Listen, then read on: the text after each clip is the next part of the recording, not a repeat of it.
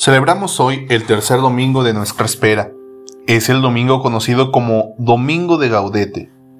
Y es que el Adviento es un tiempo que nos invita a recuperar y profundizar en la alegría auténtica, es decir, esa alegría que no proviene de regalos, de las lucecitas de colores, de consumo de tanto vino y comida. Cuando se hace depender la felicidad de eso, uno comienza a sospechar que andamos escasos de esa sincera y profunda alegría que Cristo nos da. De ahí que, hermanos, este domingo del Adviento sea una invitación profunda al regocijo, al gozo, a la alegría, pues la venida del Salvador está cada vez más cerca. Este domingo es un detenernos en el camino, pero no es un alto total. Es un detenerse para continuar en la espera, pero renovados e impulsados ahora con la alegría de saber que el Señor está cerca y que la felicidad está al alcance de la mano. Alegrémonos, pues nuestra alegría y gozo no dependen de lo exterior, sino que provienen de lo profundo de nuestro corazón, pues es ahí donde habrá de nacer Cristo en la Navidad. La palabra de Dios de este domingo es reiterativa. Hay que estar siempre alegres la alegría que como bautizados e hijos de la Iglesia ha de caracterizarnos no es otra que la alegría cristiana, es decir, una alegría que proviene de la luz que Cristo ha venido a traer a nuestras vidas con su venida.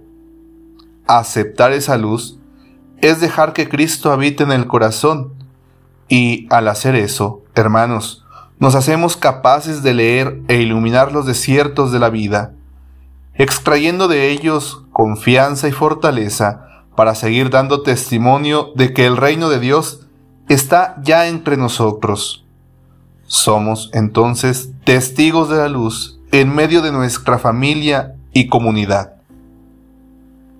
¿Qué es ser testigo de la luz? Es saber que nuestra vida, lo queramos o no, dice algo a los demás.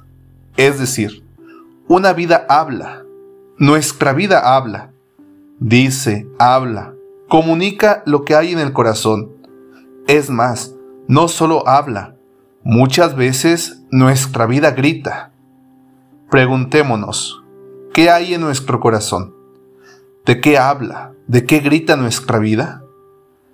Hay, entonces, que cuidar mucho el corazón y lo que dejamos entrar en él, porque si no es la luz de Cristo la que entra, Podemos estar gritando muchas cosas, pero ninguna edificante, ninguna que dé testimonio de que Cristo vive y habita en el corazón, ninguna que genere vida en medio del desierto.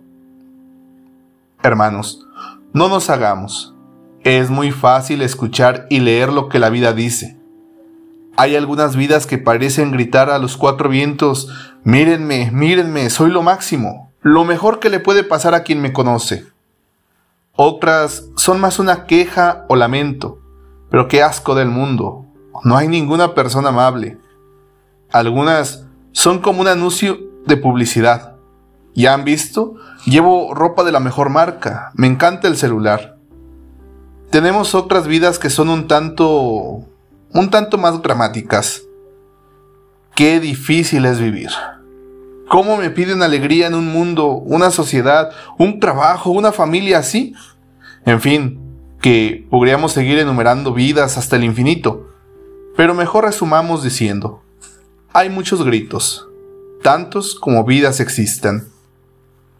Hoy quedémonos con un grito que es el modelo de lo que nuestra vida debe gritar. Juan el Bautista. Él no era el Mesías, eso lo dejó bien claro. No soy la luz, sino el que da testimonio de la luz. Mas con su vida señalaba, indicaba y mostraba la dirección, el camino hacia la luz. Es como si su vida gritara, y muy fuerte, no me miren a mí, no se encandilen con un poco de luz. Más bien, miren que, miren que ya viene el sol que nace de lo alto, el que da vida a la luz. Yo no soy más que un testigo, aclaren sus ojos para que miren al que viene, al que está por llegar. Hermanos, a ser como Juan el Bautista, somos llamados todos, esto sin importar nuestra vocación, ser testigos de la luz y no creer que somos la fuente de la luz. Si nos volvemos testigos de la luz, sin duda alguna que nuestras vidas estarían muy bien aprovechadas y empleadas. Seríamos felices de manera plena. Seríamos una vida silenciosa, pero que grita alto y fuerte, una vida que lleva la esperanza al desierto y lo transforma en fuente de vida, una vida que es alegre porque ha encontrado en Cristo la luz que ilumina el mundo. Y claro está, queridos hermanos, quien deja entrar a Cristo en el corazón no es que tenga la vida resuelta o que las cosas le salgan siempre bien, sino que aprende a disfrutar de las pequeñas alegrías para recrearse y hacer que los que le rodean también disfruten y sean felices. Porque en definitiva, no hay mayor alegría que la que se comparte. Estar siempre alegre significa entonces buscar razones para la alegría y la esperanza, porque, hermanos, aunque parece que no, las hay, especialmente porque el Señor está cerca, ya viene, está por nacer y busca un lugar en el corazón de cada uno de nosotros. Pidámosle que no tarde, que venga pronto, y que María, Madre y causa de nuestra alegría, nos acompañe en este nuestro caminar. Así sea.